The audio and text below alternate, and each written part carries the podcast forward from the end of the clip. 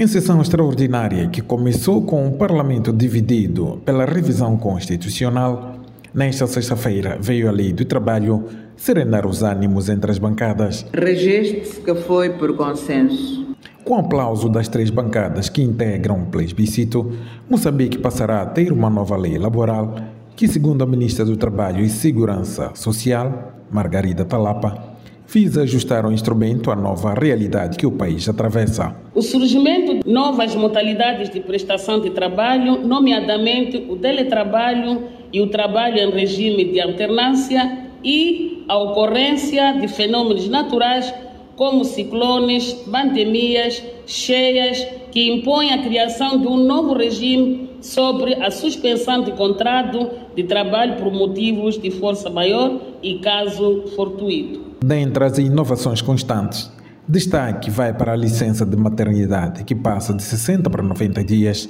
e de paternidade, que passará de 3 para 7 dias. Mas é na idade da entrada no setor laboral onde aparece a principal inovação. Antônio Boen é o presidente da Comissão dos Assuntos Constitucionais, Legalidade e Direitos Humanos. Excepcionalmente, o empregador pode admitir o trabalho menor que tenha completado 15 anos de idade mediante autorização do seu representante legal. Nos termos do número anterior, o empregador não deve ocupar o menor com idade inferior a 18 anos em tarefas insalubres, perigosas ou as que requeram grande esforço físico. Com a nova legislação que deverá entrar em vigor, em princípio ainda este ano, o assédio sexual passa a ser penalizado, sendo que quando o autor é o patrão, se comprovado, a vítima ganha o direito de uma indemnização equivalente a 20 vezes o salário mínimo.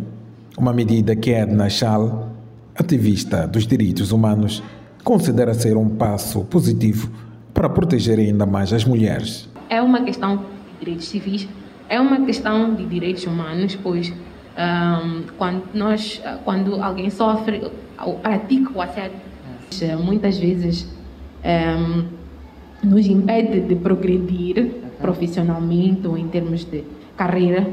De Maputo, para a Voz da América, William Mapote.